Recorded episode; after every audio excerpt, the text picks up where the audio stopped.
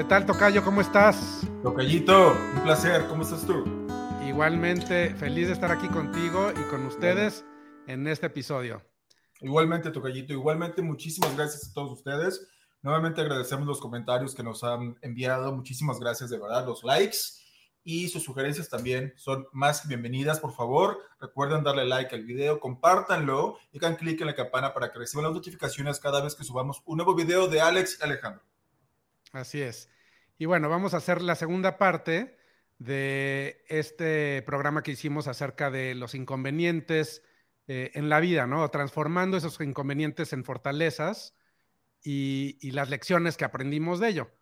Así es, Tocayito. Pero antes, si me, si me permite, si me permiten, quisiera hacer una aclaración porque hubo un lapsus brutos en, en el programa anterior donde hablamos de las construcciones sociales y las diferencias entre hombres y mujeres. Yo mencioné que las mujeres tenían más grande el hipotálamo perdón, pero duermo muy vale, duermo muy poco. Give me a break. Es el hipocampo. Pero todo lo demás, las consecuencias, causas, características y más, todo está bien. Solamente que no es el hipotálamo, es el hipocampo. Y asunto aclarado, después de este lapsus brutus, comenzamos. Bueno, a todos nos pasa, ¿no? Y de hecho, es, esa es una de las cosas que creo que, no sé tú, por lo menos yo aprendí muy tarde en la vida que estaba bien cometer errores, que no teníamos que ser perfectos y claro. que al final del día todos los seres humanos los cometemos. ¿no? Claro, estoy totalmente de acuerdo contigo. Entonces, bueno, está bien. Yo, no sabes, mis hijos se burlan y se mueren de la risa porque yo soy súper disléxico y de repente cambio, digo el aeropuerto y yo quería decir el hotel y ah, vaya, cambio todos los, este, digo, ya es tiempo, ya es hora de irse a lavar la,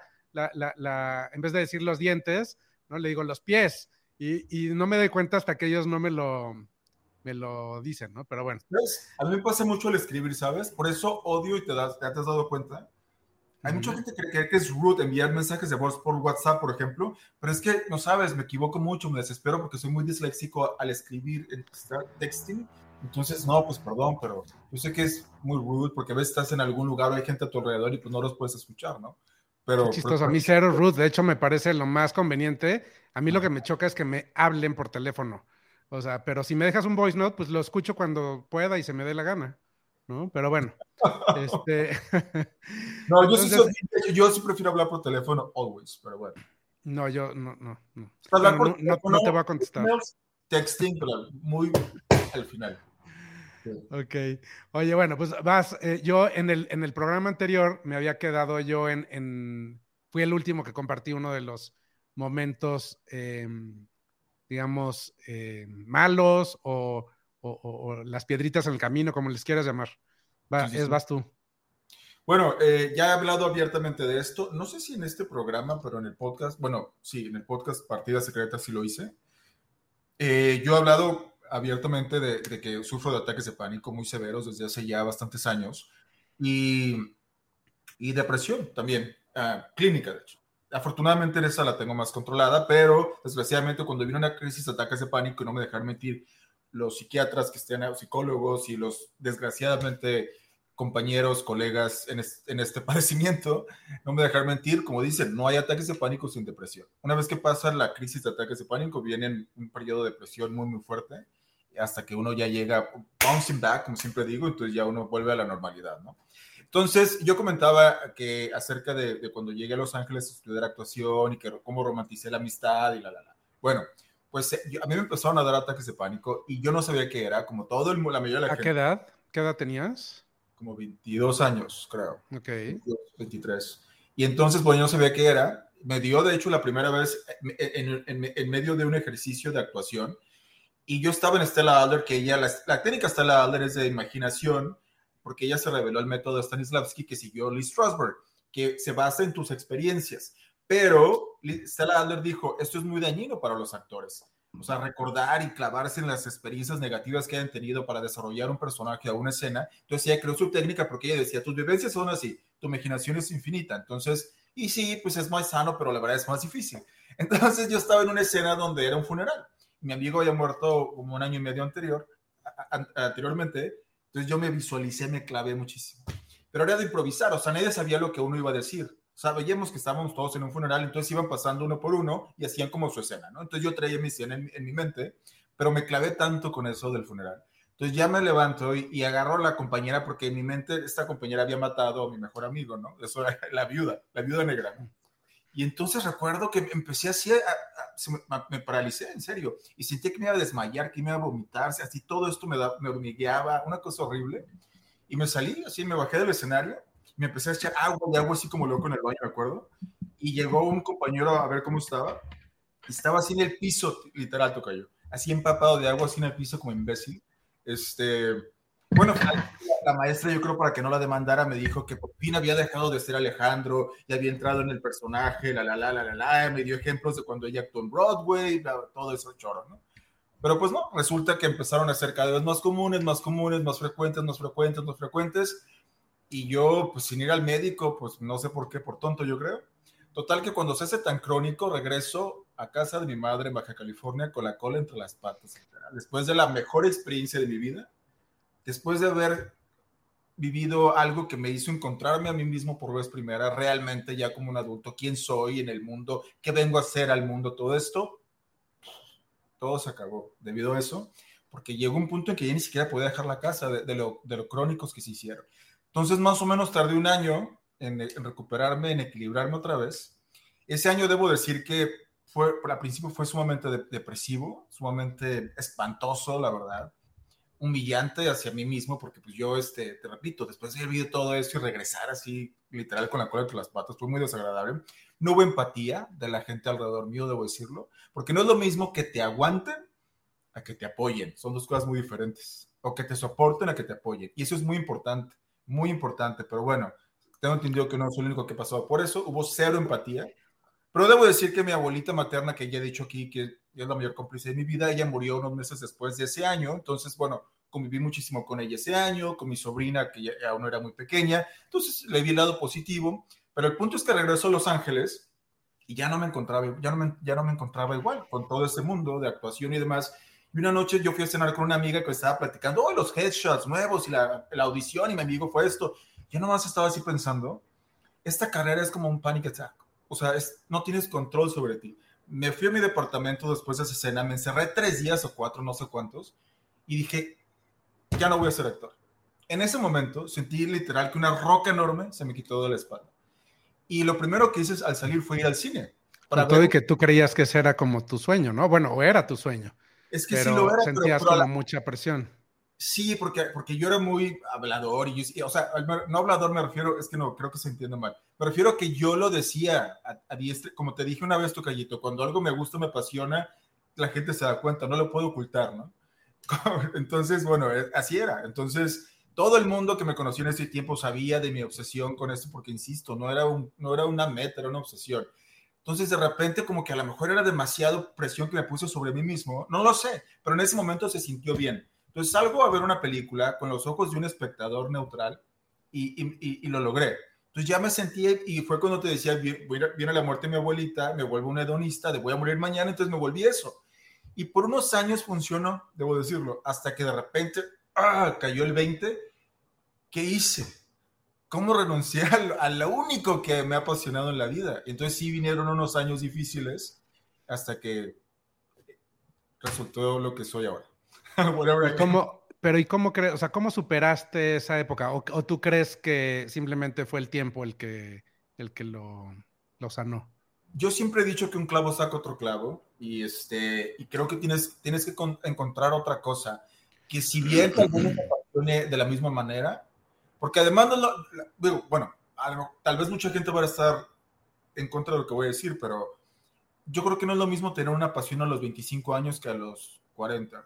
Yo creo que ya eres... Seguro. No, ajá, tienes los pies más en el piso, ya has tenido experiencias, etcétera. A los 25 te puedes comer al mundo, ¿no? Eh, entonces, bueno, eh, te digo, ya tengo mis pasiones ahora nuevas, pero ya con los pies más en el piso. Entonces, esas pasiones que encontré como cuestiones como la política, que a mí jamás me interesó, francamente, de ningún país, nada, nunca me interesó. Eh, eh, sí, me, me, empezaron a interesar otras cosas, cuestiones de negocios que yo, yo siempre dije, yo soy una persona creativa. Yo, es más, yo decía, yo soy un artista, yo no soy un hombre de negocios. Yo soy un artista, así, pero con una petulancia, ¿no? También un poco. Este, vea, lea las, novelas, las novelas de Honoré de Balzac, él hace mucho énfasis en ese tipo de actitud de los artistas, ¿no?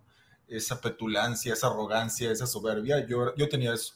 Entonces, bueno, eh, yo creo que fue eso, Tocayo. Fui encontrando pasiones nuevas, fui encontrando gustos nuevos, crecí muchísimo, obviamente, en muchos aspectos, y yo creo que eso fue lo que finalmente me hizo, y ahora ni al caso, y además, como decía en un programa anterior, o sea, el Hollywood del que yo estaba enamorado, obsesionado, ya no existe. Entonces, pues también es una especie que yo ahora, ay, pues de la que me salvé, ¿no? Un poco. Bueno. Sí. sí, pues sí, la vida nos va también enseñando no solamente cómo es, sino cómo somos nosotros, ¿no? Nos vamos conociendo en el camino. Sí, es, yo creo que es un proceso que nunca acaba, ¿no? No, no sé si la gente al morir dice, ya, me ya voy a morir, ya voy a morir y conocí perfecto. Yo creo que no, ¿no? No creo, no, no creo. Yo creo que it's a life journey, ¿no? Es, es un viaje de toda una vida. Eh, yo mi siguiente fracaso, este, siguiéndolo cronológicamente con el último que les había compartido, eh, fue alrededor de los 22, 23 años, cuando me vi envuelto en una espiral de, pues, ¿cómo le voy a llamar? De, de, dependencia al alcohol y a ciertas sustancias. Em, la verdad es que no fue mucho tiempo, fueron unos seis meses y tampoco fue algo completamente descontrolado. Sin embargo, sí llegué a, tener una experiencia ya al final, que fue de hecho, digamos, la última experiencia de esta, de esta fase, en donde yo me di cuenta que, que si seguía en esa dirección, pues probablemente no iba a, a, vivirla o a contarla por mucho tiempo, ¿no? Y em, en esa época estaba yo tomando mucho alcohol, o consumiendo más bien mucho alcohol, y eh, y se habían escapado por ahí algunas otras drogas, eh, pero lo que definitivamente me, me, me cimbró fue esta experiencia y el hecho de reconocer que a lo mejor yo necesitaba ayuda, ¿no? Entonces, eh, lo que yo llegué a decir básicamente fue eh, una de dos, o, lo dejo y, y, me demuestro a mí mismo que no, que no necesito ayuda, y ayuda llámese me, necesito ir a internar a una clínica de rehabilitación, em, pues eh, tengo que demostrarme a mí mismo que lo, que lo puedo hacer yo solo, ¿no? Y afortunadamente yo fui una persona que lo pudo hacer solo. Yo nunca tuve que, ir a, alguna clínica o demás. Y la verdad, ya si lo analizo como más fríamente, veintitantos años después, probablemente a lo mejor no, no estaba en una época o, tan grave como para haberlo necesitado, pero sí lo consideré y bueno, de la noche a la mañana no volví a, consumir absolutamente nada durante varios años, ¿no? no sé, casi tres años. No, no consumí nada, ni una gota de vino tinto. Y este, y bueno, luego entré en una época muy chistosa de mi vida, eh, o bastante esotérica, llamémosle así, pero, pero bueno, eso, ese fue un, un descalabro y, y creo que es algo en lo que mucha gente nos podemos relacionar. Hoy en día, como me ven, estoy tomando mi copita de vino, pues vaya, no pasa nada porque no tengo un problema de dependencia con, ninguna sustancia. Pero, ¿a qué se debió este, este espiral en el que, en el que te viste? Eh, era, era el, mm, si, te acuerdas, en el programa o en el episodio pasado, les platicaba que alrededor de los 19 años mi papá tuvo una serie de problemas oh, con socios y demás, y, este era como el, ya el, el piquito de eso no, te podría decir que es a causa de eso, porque ya habían pasado cuatro años, pero una cosa llevó a la otra y este... Y bueno, era una época en la que estaba yo en la universidad y, también me sentía bastante perdido, ¿no? Eh, yo bastante perdido en el sentido de que no, no consideraba que yo tuviera las herramientas como para poderme eh, manejar como adulto. y que... Bienvenido a tu callito al club.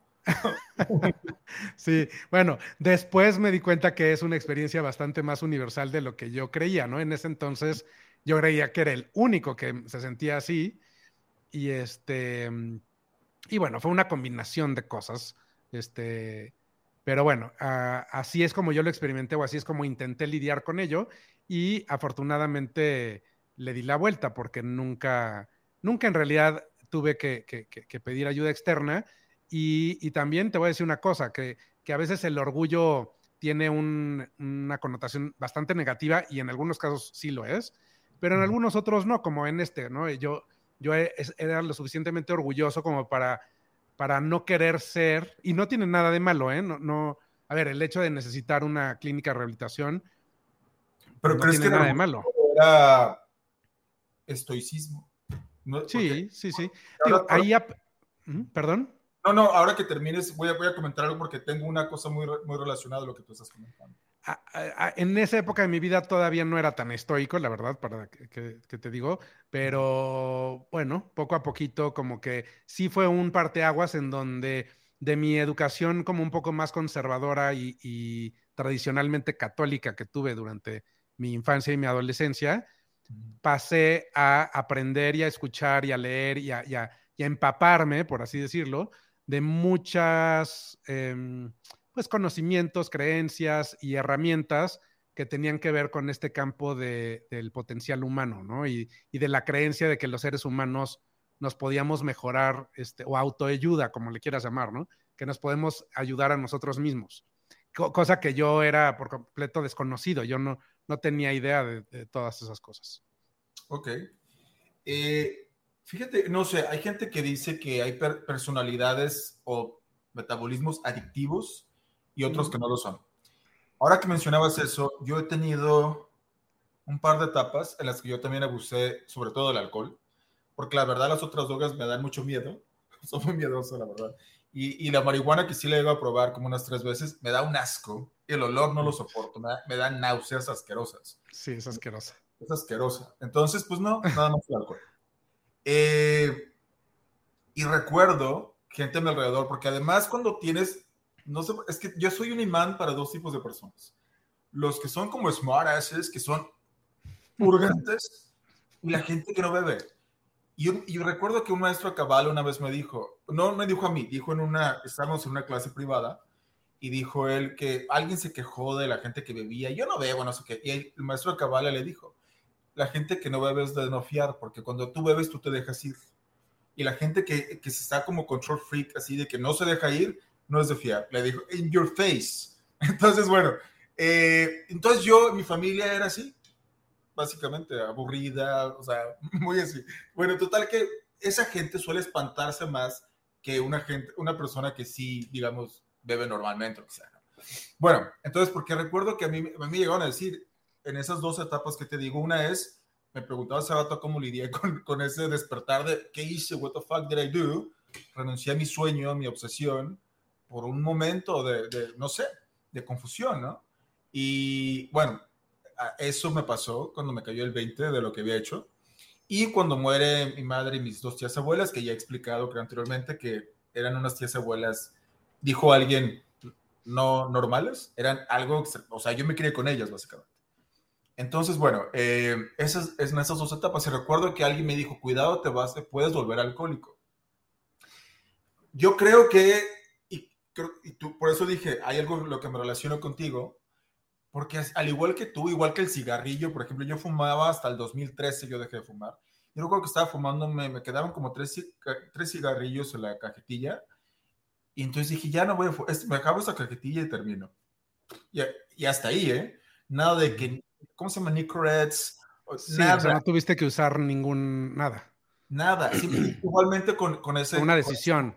sí, o sea, y jamás necesité nada, o sea, nada, ni, ni, me daba ansiedad y nada, o sea, como yo he visto en comerciales o en programas, así, nunca. Igual con el alcohol. Una vez que mi vida se empezó a enderezar de nuevo, ya no había ese abuso. El igual que tú, mira, aquí estoy, normalmente. O sea, pero probablemente si hay una noche donde me entra la nostalgia, lo que sea, probablemente, a lo mejor me pongo hasta atrás, yo solo incluso, porque no lo hago en público, obvio, pero eso no significa que voy, ya no voy a parar, pues, o sea, son momentos. Pero hay, hay, sí, hay personas que sí lidian o luchan eh, o batallan con, con, esas adicciones y, y, sí, para algunos no, no nos es tan difícil, ¿no? Bueno, el ribotril, que dicen que es, una, es, una, es un medicamento sumamente agresivo y sumamente adictivo, yo lo tomaba, yo tomaba una dosis diaria y en el 2017, 16 creo, así lo corté. Tengo ahí mis ribotriles en, en caso de, una, de un panic attack o lo que sea, pero ya no tomo una dosis y lo corté, así tal cual. Y no tuve withdrawal, nada, ¿eh? Y, y lo sí. venía tomando por 10 años, lo, lo venía tomando por 10 años, diario.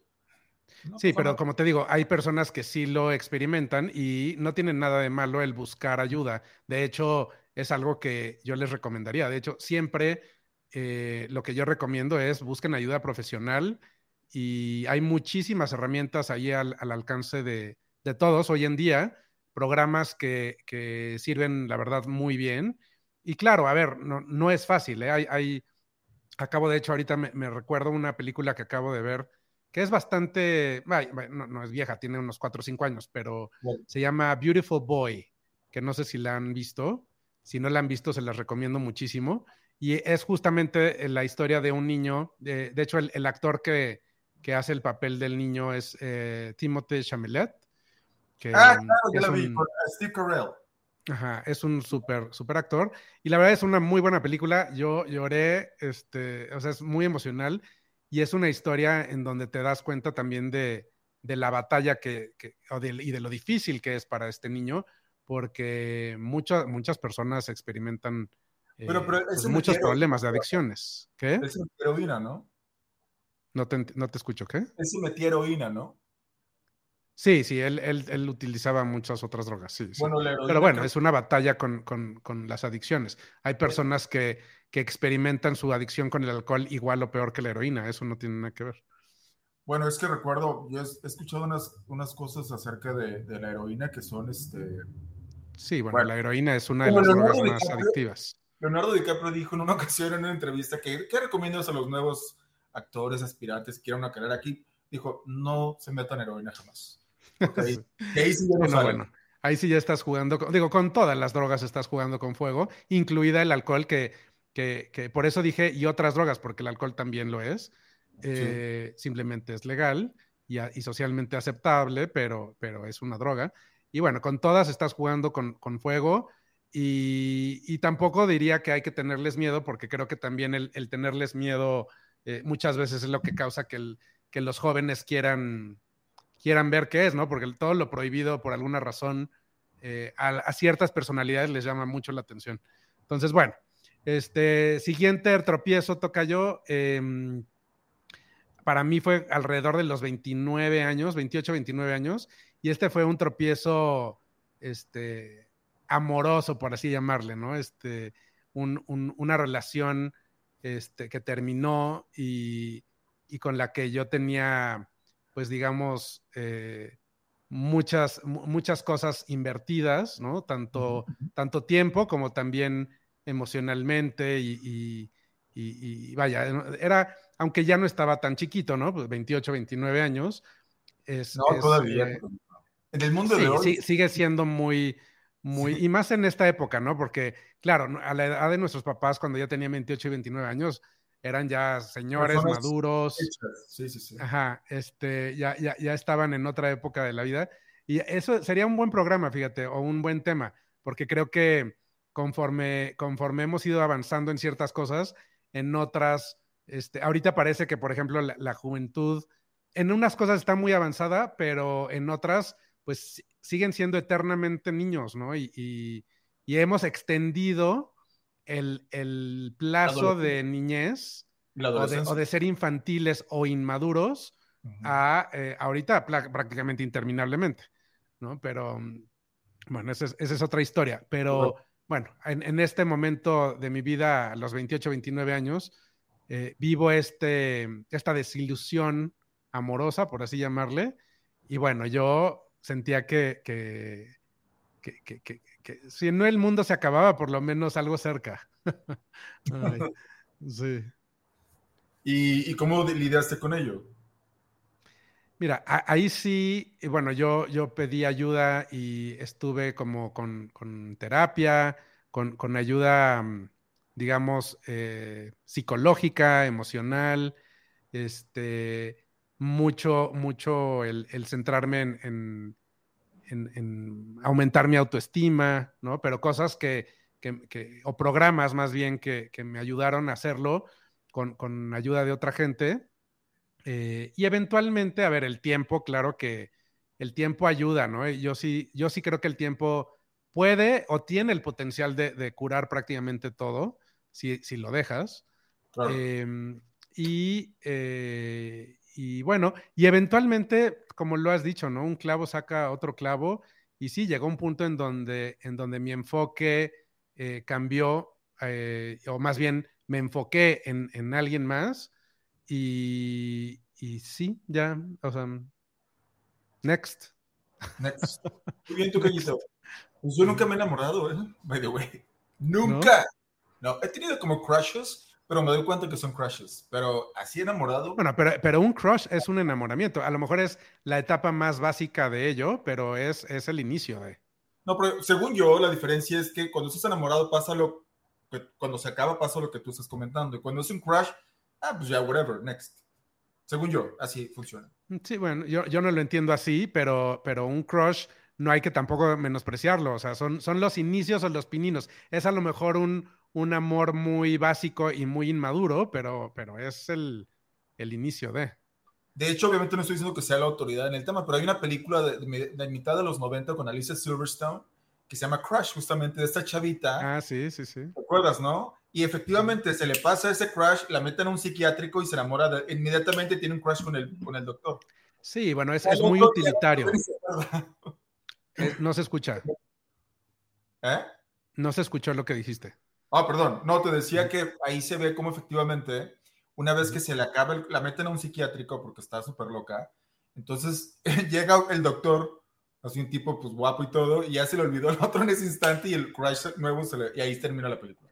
Ups, sí, es que sigue siendo muy utilitario tu enfoque, eh, pero así empieza, así es como empieza. No, es, es, los niños, ah, perdón, los niños son muy utilitarios y no hay forma de no serlo, porque un niño no tiene otra, otra manera de, de, de percibir la vida.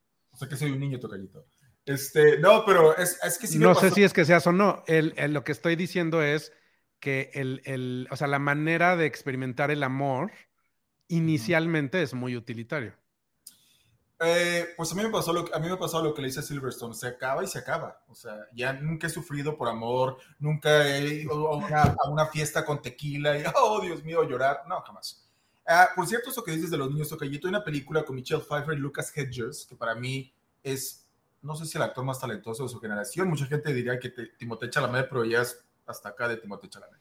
Bueno, Lucas Hedges eh, y Michelle Pfeiffer en esta película se French Exit. Hay una escena, donde tendría que ver la película, no se los voy a spoilear, pero hay una escena donde justamente una señora ya mayor y el personaje de Lucas, Lucas Hedges, que pues tendrá 20, ¿qué? 20, lo mismo que Chalamet, 25 años, una cosa así, y, este, y está justamente ella diciendo eh, que pues ella, el personaje de ella tendrá 65 años, más de 60 tiene seguro.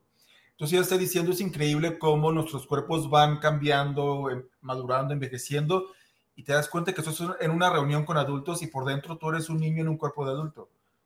Y creo que a mucha gente le pasa eso. Sí, yo, yo creo que esa sí es una experiencia bastante universal, yo diría. ¿No? Sí, sí, sí. Por eso es, aún veo Cartoon Network. No, no sé.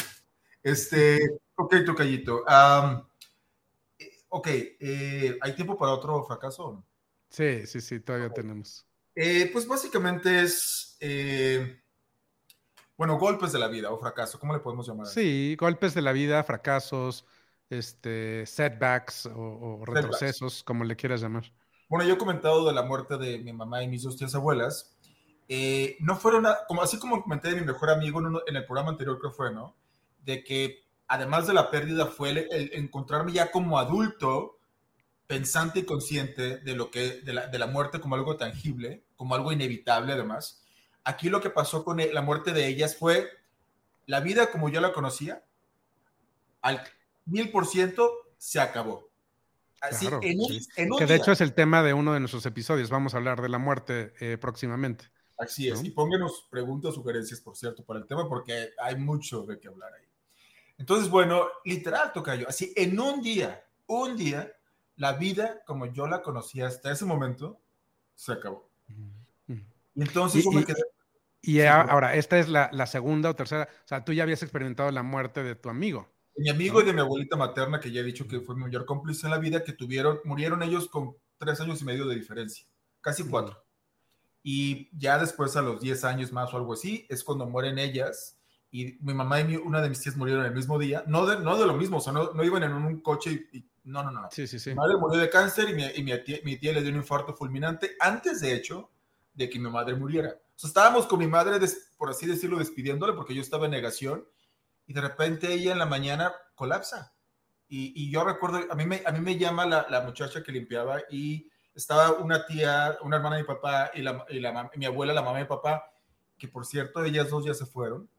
O sea, what the hell. Ya, se, murieron también. Entonces, bueno, eh, yo corro, estaba en el cuarto de mi madre, corro a la cocina y está tirada ahí en el piso. Y, yo, o sea, se fue, se fue literal. Yo me acuerdo que le decía, no me hagas esto, no me hagas esto. Fue una cosa impresionante. Y eso fue la mañana y cerca de la medianoche se va mi mamá. Y yo me quedo solo con ella en ese momento, porque siempre había mucha gente en el cuarto y no sé qué pasó, que me quedé yo solo y en ese momento me, me voy a la cama y le empiezo a abrazar. Mi mamá estaba inconsciente. Y yo me acuerdo que le dije, por primera vez le dije, si te quieres ir, ya vete. Y dejó de respirar. Y, y yo no me di ah, no, no, estaba solo, yo pensé que estaba solo, pero en el rincón estaba mi abuela paterna, porque mi abuelita materna, repito, murió hace mucho. Ella fue la que dijo, ya no respira. Y como yo dormía con mi madre de meses por meses, yo decía, no, es que sí pasa. De repente, yo me asustaba, recuerdo, al principio, porque dejaba de respirar y de, y de repente hacía esto. Entonces, bueno, yo, como que no, en, en, ese instante, en ese nanosegundo, no me preocupé. Y de repente, pues veo que llega el médico atrás de mí, me dice que me mueva, porque el médico estaba ahí, ya creo que vivía ahí por días y yo ni en cuenta que estaba viviendo ahí. Y, o creo, o sea, según yo sí. Entonces ya la revisa y dice ya. Y no, fue una cosa tremenda. Y mi otra tía abuela, eh, pues se va. Y a los dos meses ella muere de a broken heart. Literal, esa fue la, la, la explicación. Entonces, pues repito, la vida como yo la conocía se terminó. Eh, todo el mundo, la, la, gente que me quedó, digamos, alrededor, eh, además de no tener una relación cercana, sobre todo en ese momento, eh, pues todo el mundo tenía, o tenía su vida bien hecha o, o, rehizo su vida muy rápido. Y yo no, yo me quedé estancado por dos años.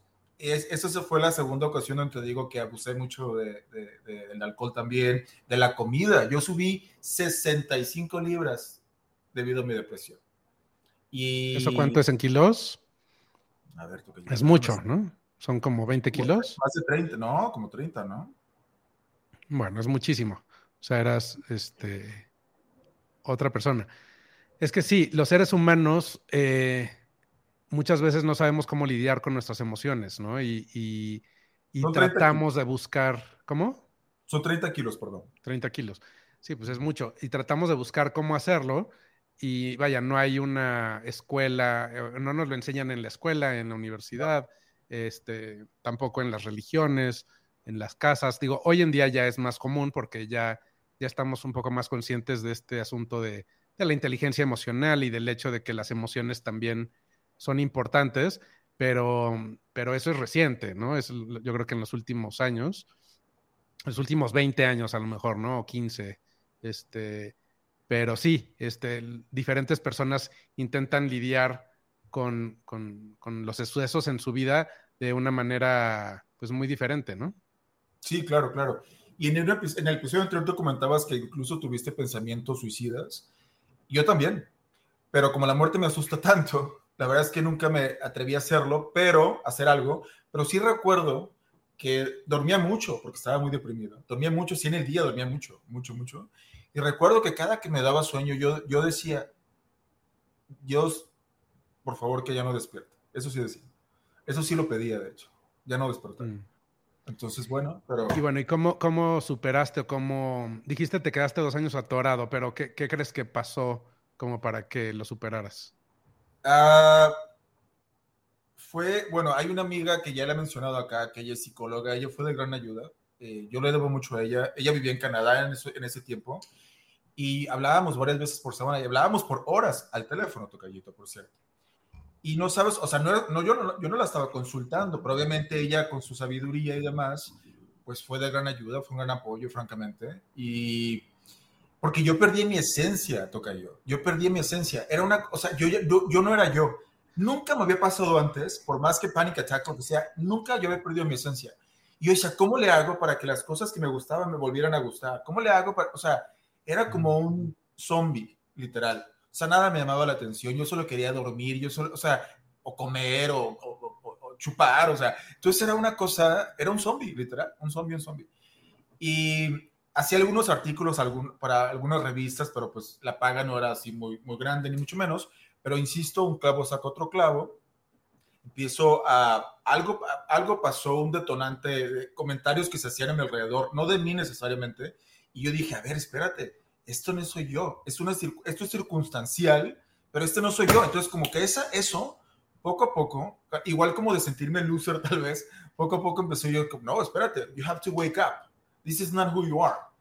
Esa es una circunstancia de la vida, pero eso no eres tú, es algo que está alrededor tuyo, ¿no? Entonces, eh, empecé como a contactar, a, pues literal, mis contactos y todos otra vez, otra vez, otra vez, y por fin se, se vinieron un par de proyectos y I was back in LA.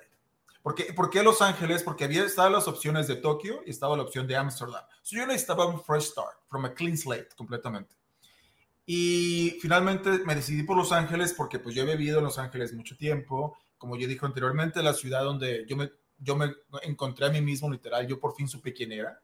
Y entonces dije, pues esta es una ciudad donde debo yo empezar, ¿no?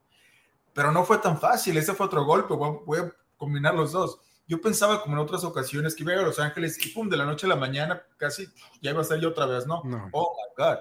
Me tomó tocallito meses, meses, y yo iba así, yo, ¿en qué momento voy a regresar, no? Finalmente, gracias a Dios, eventualmente, este, todo volvió y pues here I am. Sí, pues muy bien. Sí, es que eh, hay, un, hay un dicho muy famoso que es muy trillado, ¿no? O un cliché, pero que yo creo que es muy cierto, que dice que lo que no te mata te hace más fuerte, ¿no?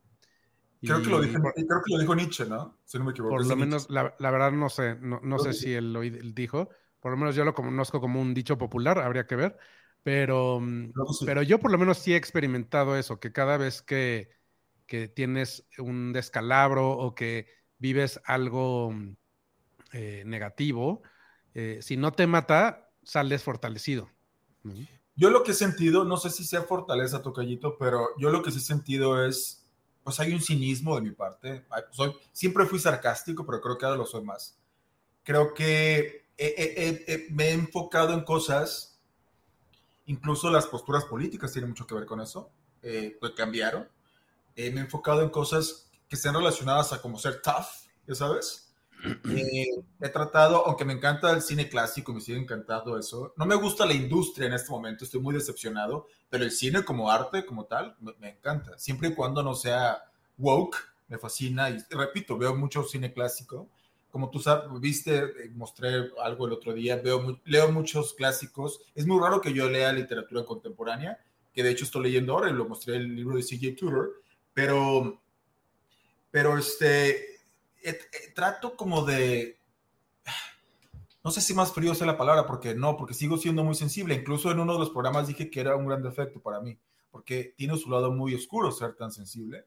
Y eso yo creo que once an actor, always an actor. Aunque yo no me dedique a eso, ni, me, ni quiera dedicarme a eso, ni viva de eso, yo creo que es como una esencia, ¿no? Yo creo que cuando eres un artista ya naces así y, y es inevitable, ¿no? Pero en mis gustos y demás, o sea, yo creo que si hubiera escuchado Ben Shapiro 15 años atrás, yo hubiera dicho, ¿y este quién se cree, no?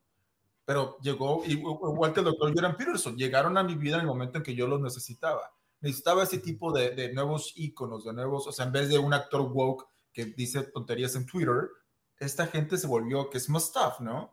Y que de hecho hablan de todo eso. Bueno, yo, yo no considero que sean tough, pero bueno, así es como tú lo interpretas. No, es que sí, porque están en contra, porque, ok, Repito, lo dije en el programa anterior, la frase famosa de Ben Shapiro es facts don't care about your feelings. Entonces ellos están en contra de toda esta gente, porque la gente woke sí es llorona, quejumbrosa, delicada, este, bueno, tú sabes cómo son los espacios en, empresas como Netflix o Google.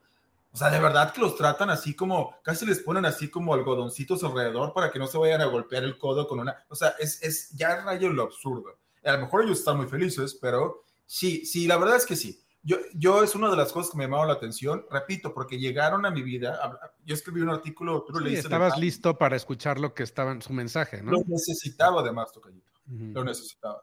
sí, algo como más... Que, que eso también es, es, creo que una de las cosas que, que a lo mejor no nos damos cuenta, que muchas veces nos inspiramos, o la gran mayoría, si no es que toda la vida, nos inspiramos por otras personas, ¿no? Tú ves que otra persona dice o hace o deja de hacer y, los seres humanos tenemos este asunto de, que cuando vemos algo que, que, nos inspira, que queremos, que, queremos eh, aspirar a ser o a tener, pues te, motiva, ¿no? Entonces, la inspiración y el rodearte de, de, si es no físicamente, por lo menos este, el contenido que consumes, que sea algo que, te pueda elevar y, llevarte un poquito más al objetivo que estás logrando, porque luego no nos damos cuenta que a, veces siempre te va a llevar a un lugar, no necesariamente es el lugar al que quieres. Entonces, a veces tienes que cambiar con quién te rodeas, de qué te, de qué te rodeas, tanto con el,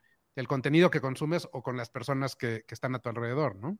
Totalmente de acuerdo, así es. Sí, sí, sí. De hecho, bueno, comentaba también que en este año me he distanciado de, de casi, en promedio una persona por mes.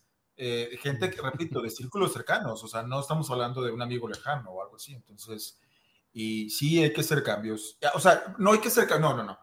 Se han dado de manera, la palabra, una palabra cliché. Sí, adaptarte a esos cambios. Sí, sí, sí, eh, porque yo sí siento o sea, que estoy cambiando y es una, en los últimos como cuatro años, yo creo, ese cambio se ha, disparado como... he cambiado más en los últimos cuatro años y creo que lo cambié, creo que cambié en el resto de mi vida combined. Sí, bueno, es que esa es otra cosa, ¿no? Que, que, vas aprendiendo con la vida. Eh, es un principio de, de, física, pero, pero es aplicable a todo. O sea, lo único constante es, es el cambio. Todo está cambiando todo el tiempo. Y a veces no, no nos gusta. Eh, no lo queremos ver. ¿eh? O no nos gusta tampoco. Bueno, sí, o no te gusta, pero al final del día va a haber cambios y uno de los cambios más importantes, pues somos nosotros, porque no somos los mismos después de, ciertos eventos, no somos los mismos, incluso de un día para otro, yo creo, ¿no? Que, que puedes ir cambiando. Pero sabes que me di cuenta, Tocayito, que hay gente que, que no cambia con nada, ¿eh?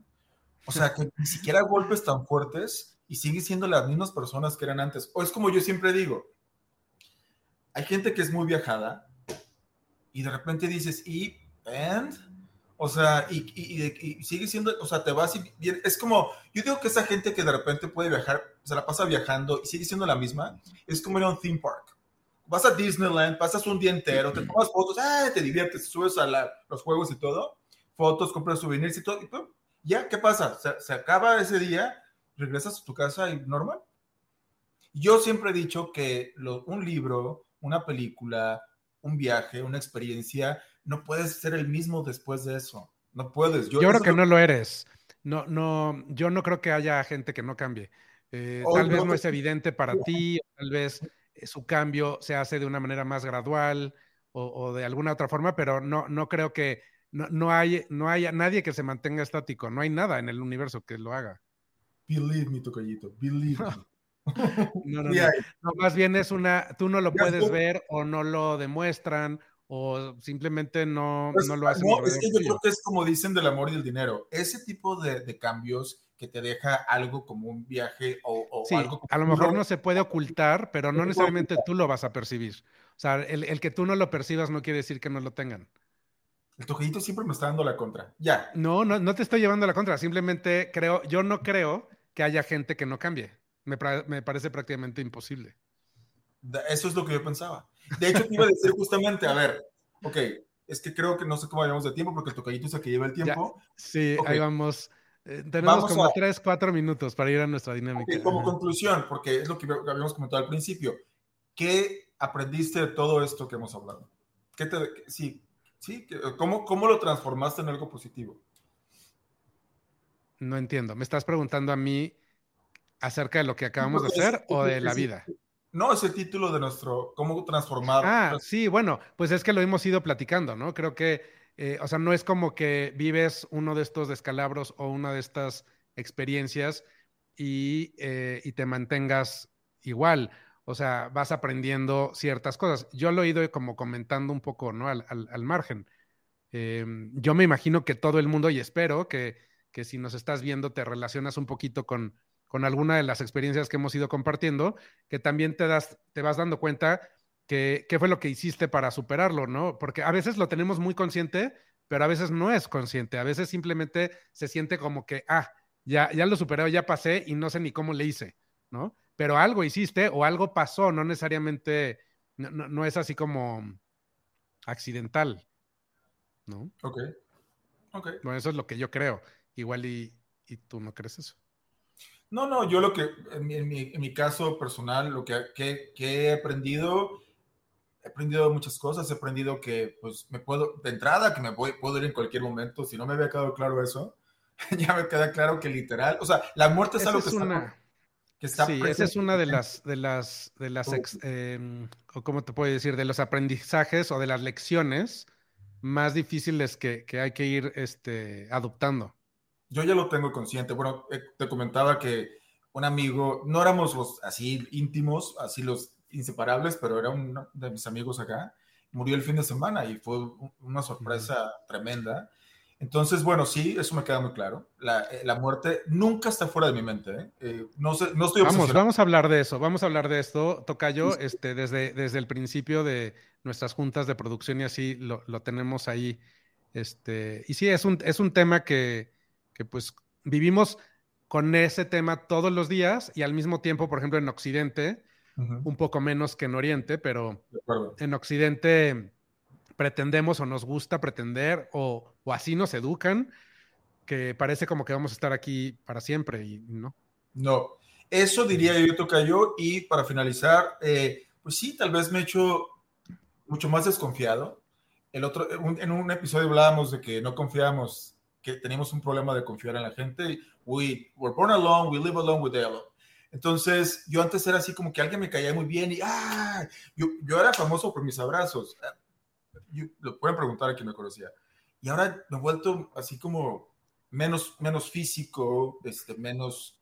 Eh, bueno, yo no creo sé. que la pandemia a todos nos ha, ha puesto como... Eso yo, eso yo mencionaba ¿no? que todavía peor, ¿no? Pero porque pues... Un poquito más... Solo, o sea, hay veces, por ejemplo, estoy fuera en, una cena o una comida por drinks o lo que sea, y ya estoy pensando, ah, tengo esta película en mi watchlist. O sea, ya, quiero, ya me quiero ir, pues.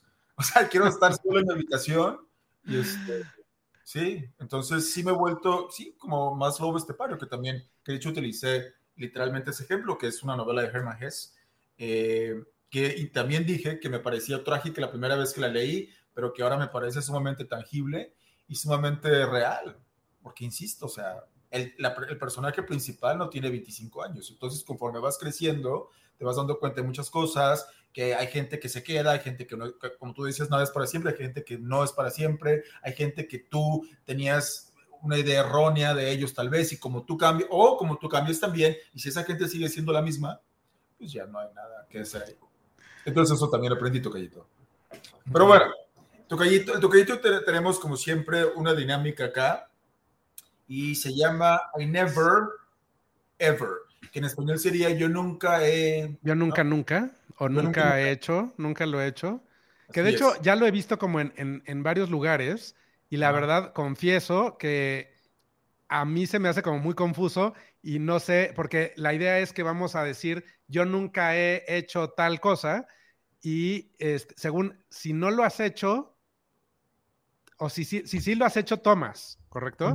Sí, y si no lo has hecho, sí. no tomas. Entonces Así yo a veces me confundo, ya no sé si si sí tengo si sí tienes que tomar cuando lo hiciste o cuando no. Entonces, lo hiciste. pues vamos a ver cómo sale porque Pero no así, tocadito. Así no, ¿Cómo? Eh? O sea, así no. Ah, o sea, bien, bueno, es que yo ya llevo la mitad de mi drink, pero a ver. ¿No tienes tu, la botella ahí a un lado? O sea, ¿esto no es suficiente lo que acabo de hacer? Pues no sé, depende de cuántas cosas hayas hecho, porque vamos a, vamos a mencionar cuatro cada uno, ¿no? Ah, ok. Yo tenía tres, sí, yo tengo tres, ah, bueno. pero puedo agregar una cuarta. Puedo agregar sí, una cuarta. No creo que te vaya a alcanzar tu calle. Bueno, es que no sé cuántas cosas hayas hecho. yo le te voy a decir. También, ¿eh? O sea, no nada más es para que tú bebieras. Yo hice, aquí hay cosas que yo también he hecho. O sea que vamos a beber los dos. Ok, y, eh, lo podemos repetir después, porque la verdad yo no entiendo muy bien si yo tenía que como que poner cosas. Bueno, a ver, a ver cómo sale. A ver vale. cómo sale. Es Pero... que normalmente si estuviéramos los dos en el mismo lugar, sacas como en el, video que te de... Sí, un papelito o algo.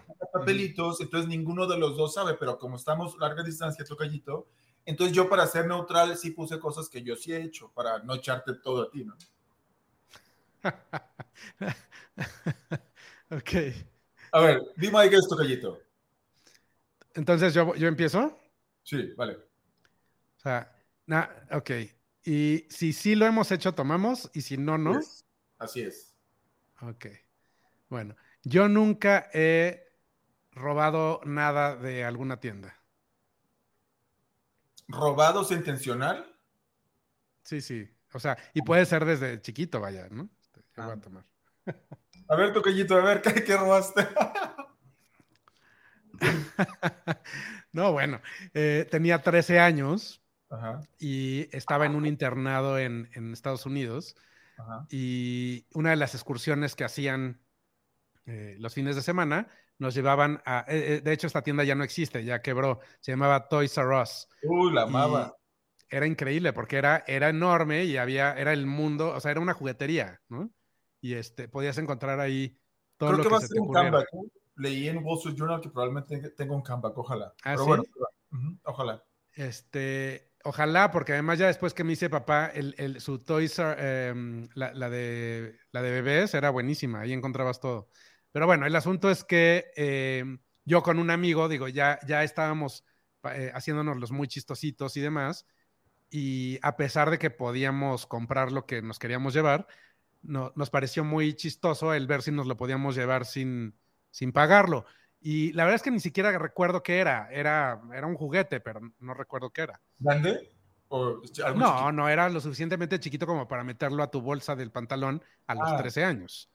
Entonces, sí, era menor, ¿no? Pero, pero pues claro que nos cacharon. O sea, nos cacharon y, una fue súper vergonzoso y, em, y bueno, hacía así como que aprendía la mala, ¿no? De que pues no, no hay que tomar nada sin que, sin que lo pagues.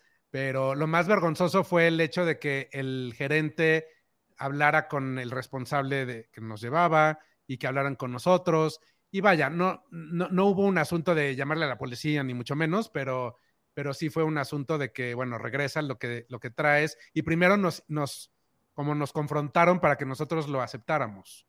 ¿Y te llevaron así como un cuartito atrás o algo así? Sí, a, a, la, a la oficina del gerente. Sí, a la oficina del gerente. Puesto que ahí, pues, tal vez la próxima pregunta vaya a ser obsoleta, porque yo iba a decir que si te había salido sin pagar algo de una tienda, iba a decir intencional o accidentalmente. Eso iba esa era mi primera pregunta, de hecho. o sea, es el yo, nunca, esa es tu... ¿eh? ¿Eh? Yo iba a decir, yo nunca me he salido de una tienda con algo que no pagué. Ah, intencional o accidentalmente. Ya, bueno, pues esa es la única vez que yo lo he hecho, no, no, nunca más lo hice. O sea, tú sí, tú estás tomando, tú sí. Accidentalmente, o sea, pero tonterías. Una vez fue eh, un, un, DVD, de hecho, que estaba en, la tienda. No sé si todavía era de tu amigo Richard Branson porque las vendió, ¿no? Pero bueno, aquí una, una Virgin. Virgin. Virgin, ¿Cómo? Las megastores, las, las, eh, las Virgin que, que, donde vendían música y demás. Las amaba, y, películas y revistas de todo el mundo, era padrísimo esas tiendas entonces yo voy y, pues agarro mis... Yo llegaba así y compraba 20 DVDs así at once. Entonces me doy cuenta, ya voy en el freeway de regreso a México o a San Diego, no sé dónde iba, y de repente sí empiezo a agarrar tomar las bolsas, a ver, no sé qué estaba buscando, estaba un DVD que no pagué, tengo que regresar, o sea, ya iba a medio camino. Y la otra vez una estupidez, o sea, yo creo, creo que era un desodorante, en el, estaba yo en un súper y me encontré a la, amiga de, a la mamá de una amiga me quedé platicando con ella, me fui a la caja con ella que ella pagó, nos salimos al estacionamiento y de repente hago esto y aquí traía un desodorante, pues ya no me regresé. Pues, ah, eso estuvo muy fresa, Tocayito, pero las demás no lo son. No, no. Número dos. Eh, bueno, yo nunca he llegado borracho a eh, abordar un vuelo. Tocayito, estamos copiando, se los juro que no nos ponemos de acuerdo, ¿eh? No, a ver, borracho, ¿qué es borracho? No, no, o sea, no, no, no, no, no, no. O sea, ah, tipo, este, pasado de copas, este, drunk, no sé cómo lo quieras llamar, pero que no, o sea, vaya, no, no, no. Tipsy sí. Que no, no deberías de poder volar. Ah, no. Así ese grado no. Pero sí me tomo mis drinks antes de subir un avión. Sí, sí. Pero así de llegar borrachísimo, no. No, a mí no me gusta. que siempre me dejan subirme. Es más, es tanta la adrenalina que, ni, que en cuanto me subo al avión ya se me bajó todo lo que me ha tomado. ¿Te da, ¿Te da, miedo volar? A veces son como etapas, me dan por los mismos de los ataques de pánico. Es, es otra de nuestros temas, vamos a hablar de los miedos también. Así es, así es. Sí, no soy fan, pero hay cosas de las cuales no era fan. Y yo soy fan, yo soy fan. El avión se puede mover como licuadora y soy fan. De hecho, mis hijos ya son así, ¿no? O sea, se empieza a mover la turbulencia y mis hijos, ¡eh! O sea, están felices. Fíjate que eso no me da tanto miedo, Tocallito. De hecho, yo, porque yo he hablado con psicólogos, a mí lo que me, me, me, pone mal, ah, digo, no sería, no sería, nada cool que se estrelle el avión, obviamente, ¿no? Pero Ajá, es, es, o sea, el momento, yo te había comentado cuando mencionaste los audífonos para aislar el, el, ruido, que está comprobado que mucha gente le da un ataque de pánico, el, el sonido del avión cuando ya toma pistas, ese sonido, eso te puede provocar un ataque de pánico. Entonces, bueno, eh, el momento en que despega el avión, you're not in control of anything anymore. Y entonces eso, o sea, no es como que vas en un coche, en un autobús, porque ni siquiera el tren aunque el tren va parando, pero no es cuando tú quieras. O sea, tú sí crees que la pérdida de control es diferente en un avión que en un coche. Sí, claro. En un coche te puedes parar en cualquier lugar, prácticamente. Igual un autobús, un tren no, repito, el tren tiene sus paradas específicas. Digo, a menos que jales el, freno de emergencia, o sea, no hay tal cosa. Eh, entonces, eh, pues sí. Entonces, de hecho, el tren es mi, mi transporte favorito, by the way. Pero entonces... Es rico, es rico, es rico viajar en tren. Amo el tren. Ahí sí te vas chupando porque pues hay restaurantes y todo y cafeterías. No, es lo máximo el la verdad. Y te, y te vuelves o ves películas o... No me pasa. ¿Quién va? ¿Vas tú? Sí, a ver. O ya o hiciste mismo. Yo nunca he tenido holiday affairs. O sea, como ¿Nunca has tenido un romance de verano o de vacaciones? Ajá, sí, sí, sí. Mm, pues voy a tener que tomar porque no me acuerdo, la verdad, pero seguramente que sí. O sea. Haciendo tu callito. No, ahorita estoy tratando. Bueno, a ver, sí, o sea, es que depende a qué te refieres con romance. O sea. No, un one night em, stand no es un romance. ah, ok, un one night stand no es un romance, no, pues entonces no. Eso es un one night stand. No, no, no, un romance, no, entonces no. Yo no he tenido un romance de una vacación, no. Vivimos en balde. Vivimos en balde. ¿Ya ves? Me confundo de que si sí tienes que tomar o no. Pero no, no, no, no. Un romance me quedé pensando, no. Yo me quedé pensando y no, pues acabo de decir que nunca he estado enamorado, que, o sea, no. Yo voy de vacaciones y ni siquiera voy pensando en eso. Mucha gente va pensando en cosas así. Ya no. No, pero, pero una cosa es una aventura o una, una noche o lo que sea, algo más casual, y otra es este un romance. O sea, como de película. Eh, para empezar, he, tenido pocos romances en la vida. Sí los he tenido, pero pocos. Y no, no podrían darse en un corto, o sea, en un tiempo tan corto. Porque no soy, vaya, para que me involucre emocionalmente toma como mucho más. No, no, no, no, no. Bueno, yo no es tan sencillo. Para mí no era el, el, tiempo no significaba nada. Y ahora, pues ahora sí, así que ya no sé tu callito. You're next. bueno, las contradicciones de la vida. Ok, yo nunca he ligado con la pareja de uno de mis amigos o de mis amigas.